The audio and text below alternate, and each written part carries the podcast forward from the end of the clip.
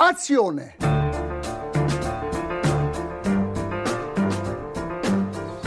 Euh, J'aurais un petit mot à dire sur ce film, mais pas maintenant. Il n'y a vraiment pas de quoi à rire. hein. C'est vraiment un lavé ce film.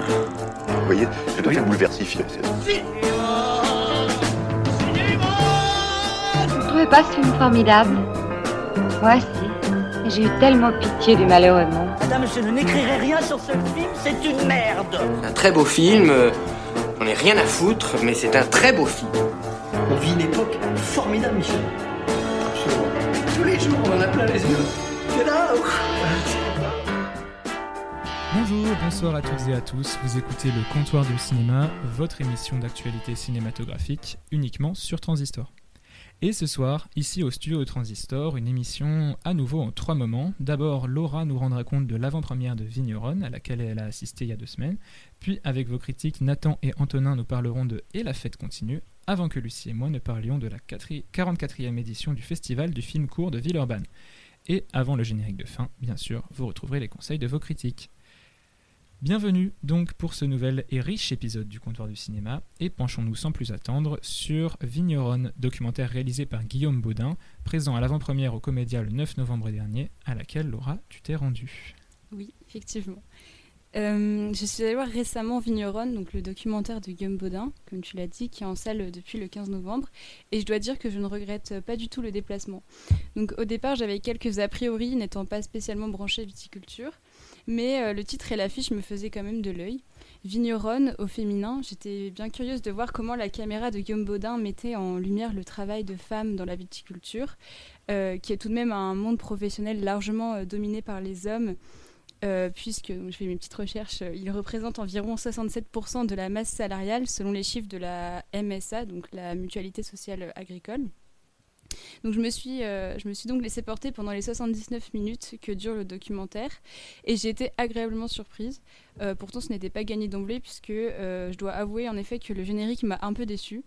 Donc si nous sommes au départ enchantés par la beauté des paysages de montagne vus du ciel, euh, le tout baigné dans une jolie lumière accompagnée de la musique très douce, très apaisante d'Henri Thor, la longueur de cette su- succession d'images nous rappelle bien vite certains documentaires de voyage euh, très classiques, très conventionnels, euh, où l'esthétique prend rapidement le dessus sur l'information finalement.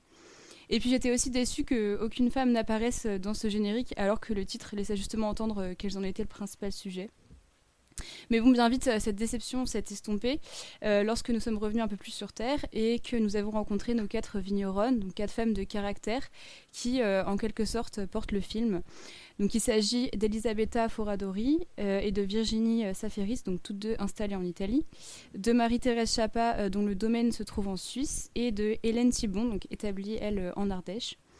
Guillaume Baudin les a suivis pendant 8 ans et a filmé leur savoir-faire viticole, elles qui ont toutes choisi de se tourner vers une viticulture biodynamique, donc autrement dit une forme de viticulture euh, biologique dont l'objectif est de favoriser euh, la vitalité des vignes en renforçant le lien entre la plante, le sol et euh, son environnement. Donc la biodynamie prend en compte tout l'environnement et notamment les énergies terrestres et cosmiques, donc la lune, le soleil, comme on nous l'explique dans ce documentaire. Donc certains pourraient reprocher à Guillaume Baudin de faire la part belle à la biodynamie au détriment des vigneronnes, alors même qu'on s'attendait plutôt à l'inverse. Mais d'une part, parler de biodynamie s'inscrit dans la suite logique du parcours de cinéaste de Guillaume Baudin et constitue le fil directeur de sa filmographie, donc de son premier documentaire La clé des terroirs, sorti en 2011, à Insecticide, mon amour, sorti en 2015, en passant par euh, Zéro Phyto 100% bio, euh, donc sorti en 2018.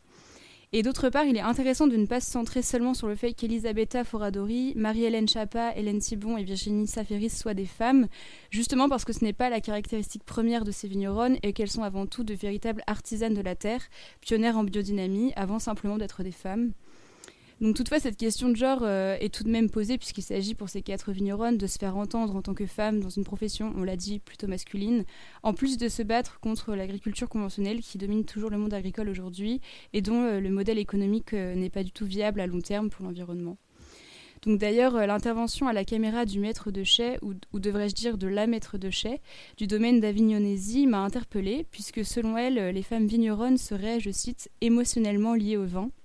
Donc je me suis donc demandé ce qu'elle entendait par là et si cela était véritablement constaté ou bien si son propos véhiculait, une forme de stéréotype, donc à savoir cette image de la femme maternelle, délicate, sensible, euh, que l'on retrouvait dans le monde viticole et d'ailleurs euh, que l'on retrouve aussi en quelque sorte sur l'affiche.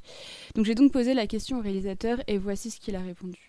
Je pense que ça va dépendre la, du tempérament de la personne. Euh, on va dire que je pense qu'il y a, comme dans la vie, il y a des hommes qui vont verser une petite larme et puis il y a des femmes qui vont jamais verser une petite larme. Euh, et ben c'est un peu la même chose, c'est-à-dire qu'en en fonction des caractères, il va y avoir des, femmes qui vont être plus féminines et puis des hommes qui vont être euh, ou des, femmes qui vont être plus masculines et puis des hommes qui vont être plus féminins. Et on parle on, nous parle souvent de vin féminin, de vin masculin. Euh, c'est très difficile à définir parce que est-ce qu'un vin féminin c'est un vin plus léger, plus aérien, plus plus élégant peut-être, et puis un vin masculin, c'est un vin un peu plus charnu, un peu plus euh, puissant, alors qu'en en fait, euh, il y a certains hommes qui font des vins très élégants et très fins et très, très légers, et puis il y a des femmes qui vont faire des vins euh, beaucoup plus durs et, moins en finesse, comme notamment je pense que les vins d'Elisabetta Foradori qu'on voit dans le documentaire, dans les années 90, c'était des vins extrêmement boisés, et puis petit à petit, au fil de son parcours, elle arrivait vers toute cette série d'amphores qu'on peut voir dans le documentaire et qui sont des vins quand même plutôt sur le fruit et sur euh, l'élégance.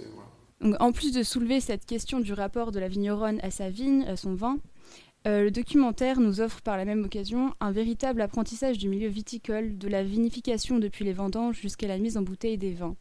Donc c'est un apprentissage pointilleux, méticuleux, professionnel, euh, ce qui n'est pas étonnant puisque, rappelons-le, Guillaume Baudin, avant d'être cinéaste, est vigneron en bio et en biodynamie et possède quelques hectares de vignes dans le canton du Valais en Suisse. Euh, son tour de force, justement, euh, c'est de ne pas euh, avoir adopté un regard peut-être trop expert dans ce documentaire, mais d'avoir su justement se mettre à la place du public pour, pour offrir une vision du monde du vin accessible et éviter justement de rendre cette initiation à la viticulture fastidieuse, voire ennuyeuse, par trop de didactisme. Donc, par exemple, euh, Marie-Thérèse Chapa nous explique avec des mots simples la préparation de la bouse de corne.